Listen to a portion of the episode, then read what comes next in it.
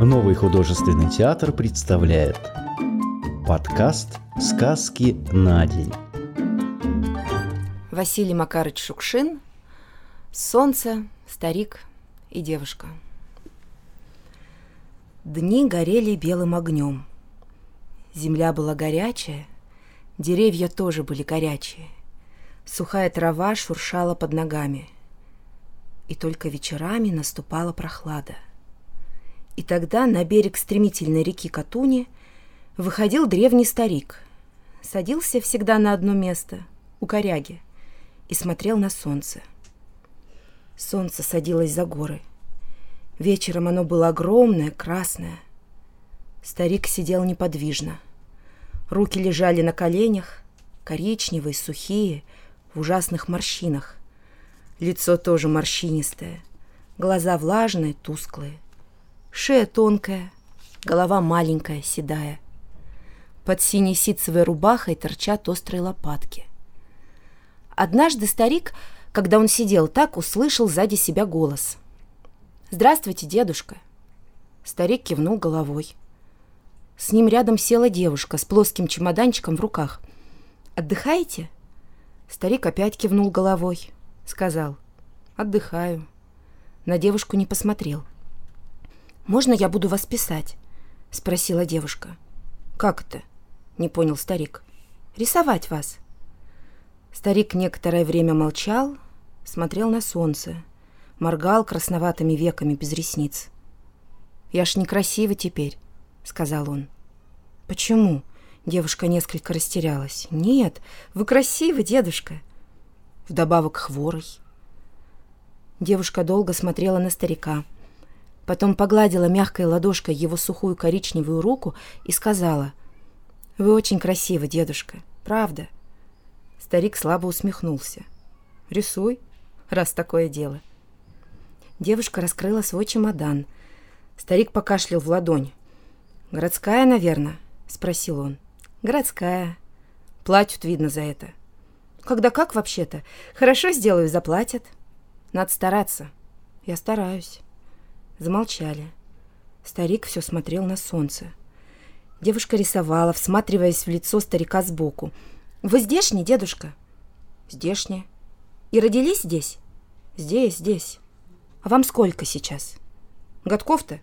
«Восемьдесят». «Ого!» «Много», — согласился старик и опять слабо усмехнулся. «А тебе?» «Двадцать пять». Опять помолчали. «Солнце-то какое!» Негромко воскликнул старик. Большое? А, да. Вообще красиво здесь. А вода, вон, а видишь какая? У того берега-то. Да, да. Ровно крови подбавили. Да. Девушка посмотрела на тот берег. Да. Солнце коснулось вершин Алтая и стало медленно погружаться в далекий синий мир. И чем глубже оно уходило, тем отчетливее рисовались горы — они как будто придвинулись. А в долине, между рекой и горами, тихо угасал красноватый сумрак. И надвигалась от гор задумчивая мягкая тень. Потом солнце совсем скрылось за острым хребтом Бубурхана, и тотчас оттуда вылетел в зеленоватое небо стремительный веер ярко-рыжих лучей. Он держался недолго, тоже тихо угас. А в небе в той стороне пошла полыхать заря. Ушло солнышко вздохнул старик. Девушка сложила листы в ящик. Некоторое время сидели просто так. Слушали, как лопочут у берега маленькие торопливые волны. В долине большими клочьями пополз туман.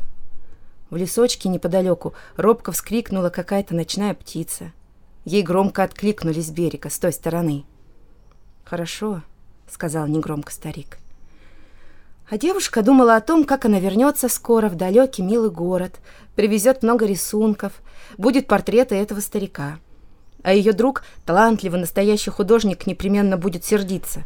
Опять морщины. А для чего? Всем известно, что в Сибири суровый климат, и люди там много работают. А что дальше? Что?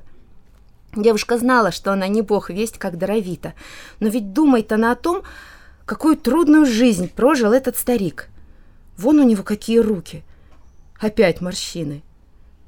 Надо работать, работать, работать. «Вы завтра придете сюда, дедушка?» — спросила она старика. «Приду», — откликнулся тот.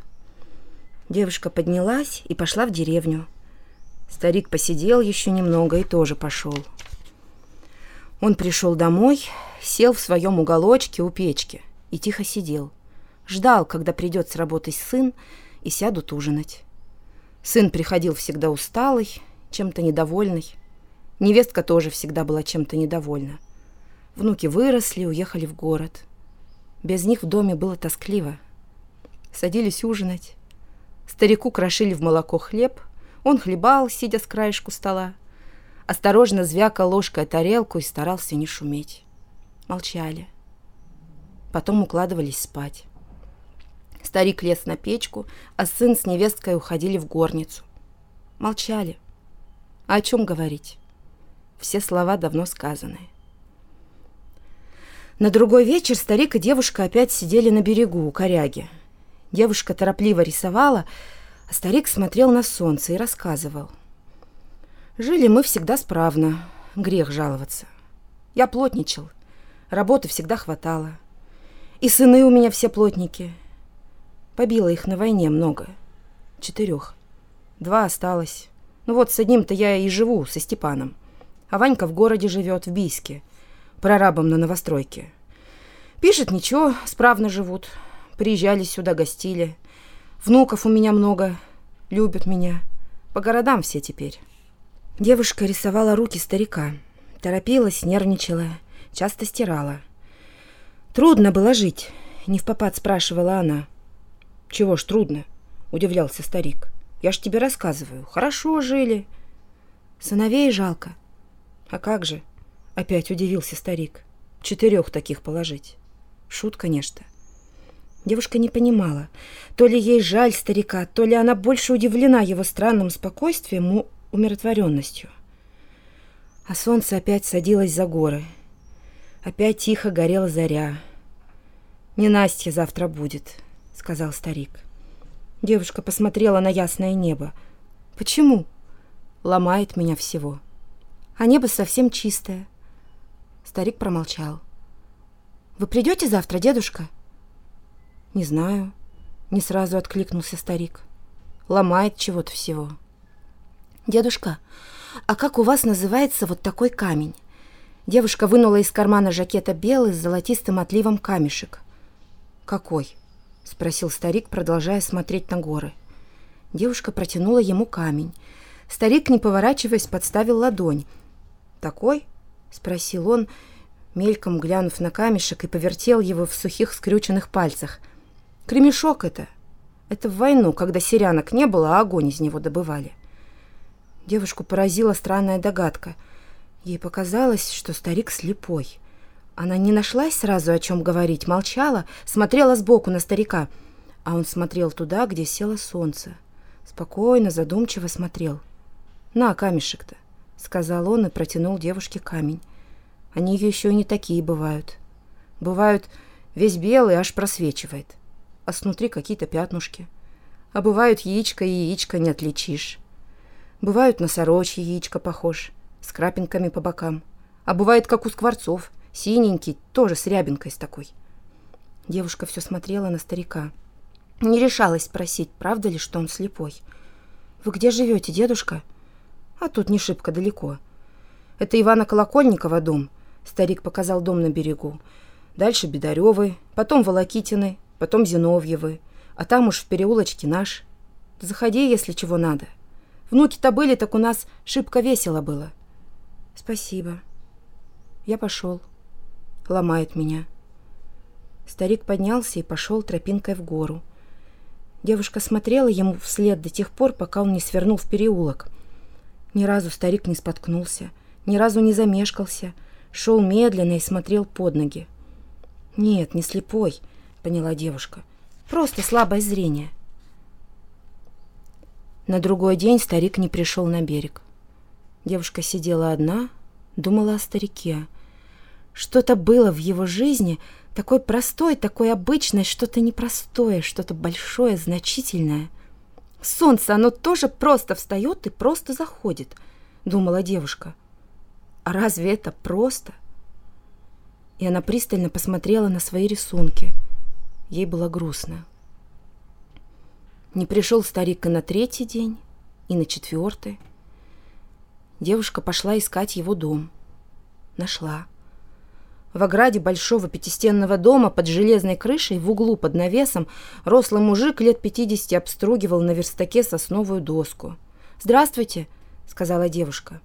Мужик выпрямился, посмотрел на девушку, провел большим пальцем по вспотевшему лбу, кивнул. «Здорово.